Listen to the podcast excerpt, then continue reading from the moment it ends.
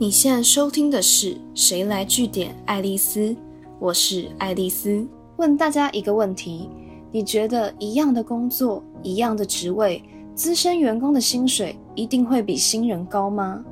或者是拥有硕士、博士学历的人，底薪一定会比只有大学毕业的人高吗？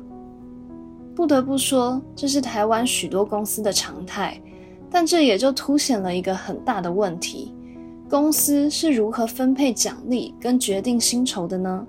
是看年资、看学经历，还是看贡献、看工作能力？跟大家分享，在 Google 常常会出现很资浅的员工，但薪资远高过资深但表现一般的员工。原因很简单，他们希望透过奖励制度，给最佳的员工极高的奖励。给表现比较差，甚至只是表现一般般的员工比较少的薪水和报酬。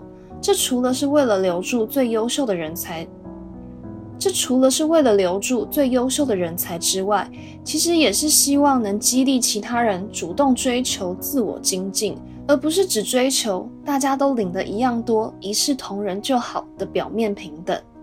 像这样在薪水设计和奖励发放上给予差别待遇，虽然管理起来相当不容易，而且要花很多时间去设计一个完善的审核评估机制，但这总比不断流失最顶尖、最有潜力的人才来得划算许多吧。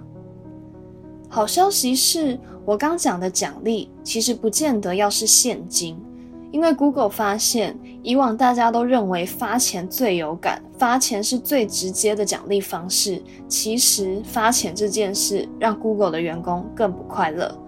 原因是，当员工拿到钱，会忍不住和自己目前的薪水做比较，去换算这等同多少价值，然后就开始想着这些钱可以去买什么呢？是要出国享受、买名牌，还是去一下高档餐厅大吃特吃？但是这立即的享受，也就是手上这笔钱用掉了之后，然后呢，空虚感可能就会油然而生。那这样用金钱挂钩的奖励制度，其实是没有办法让员工打从心里真正感受到满足的。听到这边，我相信很多人会觉得很不可思议。毕竟很多员工想要离职，不就是因为钱给的不到位吗？我得诚实跟大家说。心情有没有被照顾到？员工有没有看到自己在工作上发挥的价值，获得成就感？有时候可能是员工更在意的事情。Google 就曾经做过类似的调查，他们问员工说：“你们最喜欢哪种奖励？”最高票的就是金钱。但在 Google 进一步做实验、做比较之后，他们发现，比起直接给钱。如果是给予同样金钱价值的奖赏，像是办 party、带团队出去旅游度假，员工反而给后者更高的评价，而且这样的乐趣和难忘度都高出了二十八趴。那这样的快乐感受也比起金钱的短暂快感延续更久。所以啊，问题反而是员工负气离职时，可能只反映了钱的问题。但很可能是因为连员工都不清楚到底他们是因为什么离开的，到底他们想要从职场上获得什么，才能让他们更有工作动机。然后也就因为这样，才会嘴巴说着现金最好啦，但其实真正会让他们满意的是自己表现好时对应获得的体验型奖励。另外，既然照顾到员工的感受很重要。公司就应该更审慎的思考，一年考核员工一次或两次，一次给员工这半年来或这一年来的评价是够的吗？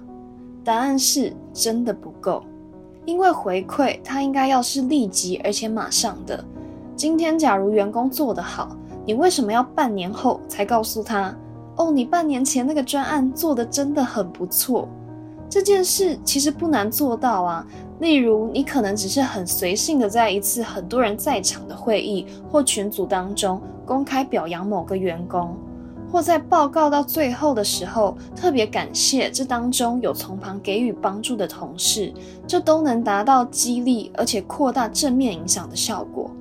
很多新创公司或比较大型的外商，其实都已经开始注意到这点，所以会设计很多的小巧思来营造可以鼓励大家互相肯定对方的环境。像是 Google 就会在办公室外面设置一个快乐墙，他们称为 Wall of Happy，让大家只要想到有什么想要感谢同事的地方，而且对方可能是平常不在一起工作的跨部门同事。或观察到某个不熟的同事做了什么事情做得特别好、特别认真，就可以写下你的感谢和肯定，贴在墙上。这听起来是不是很老派？但如果你想让工作气氛变得更好，就算你不是主管或领导者，你只是一个团队的一份子，你只是一个庞大组织当中的一个小员工。但练习这样公开赞扬，说身边同事做得好的地方，这就是一个最有用的奖励方式。